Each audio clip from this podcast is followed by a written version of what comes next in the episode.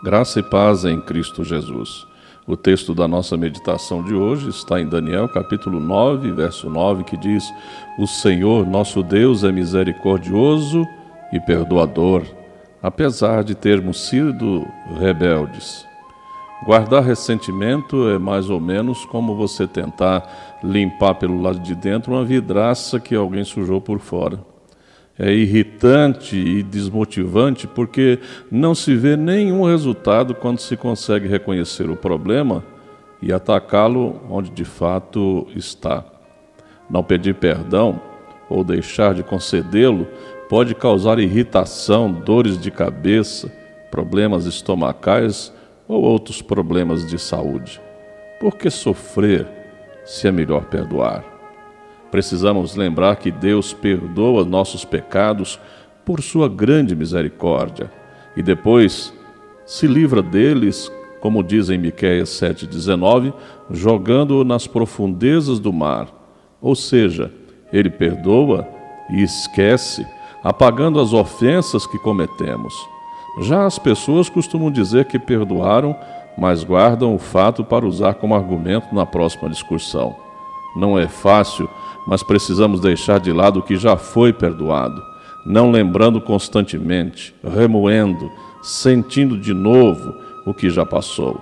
Se não for assim, como poderemos conviver alegremente com a pessoa que foi perdoada? Não esperamos também que esqueçam o mal que fizemos a alguns outros? Além disso, é preciso perdoar logo, pois nós não sabemos quanto tempo de vida nos resta. Perdoe e viva alegre. Mágoa, desgosto, rancor, isso só nos causa danos. Lá em Gênesis capítulo 45, versos de 1 a 16, nós temos a história de José no momento em que ele concede o perdão aos seus irmãos.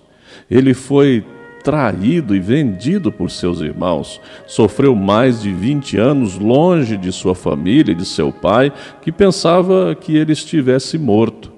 Deus colocou-o como governador do Egito e foi assim que reviu seus irmãos e se fez reconhecer por eles. Ele tinha muitos motivos para guardar mágoas e negar o perdão, mas entendeu que tudo fora um plano de Deus e reconheceu, reconheceu essa realidade e reconciliou-se com eles. Muitas vezes o Senhor permite que situações assim aconteçam conosco para ver nossa reação.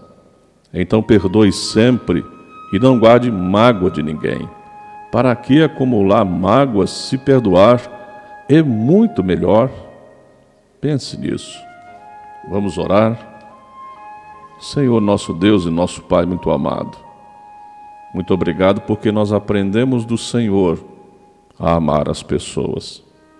E amando as pessoas, nós conseguimos perdoá-las e continuar vivendo ao lado das mesmas.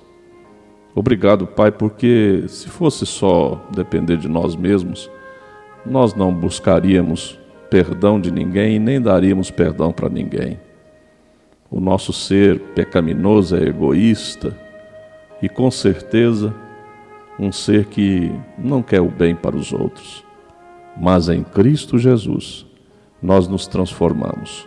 Nasceu uma nova natureza em nós e essa nova natureza, Senhor, ela ama e ela deseja ser perdoada e perdoar aos outros. Ajuda-nos nesse sentido.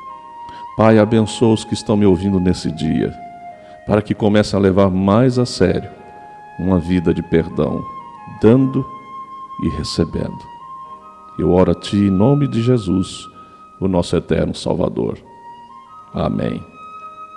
Eu sou o pastor Wilton Cordeiro da Silva, da Igreja Presbiteriana de Itumbiara, Goiás, localizada na Avenida Afonso Pena 560. Um grande abraço, Deus abençoe o seu dia e a sua semana. Amém.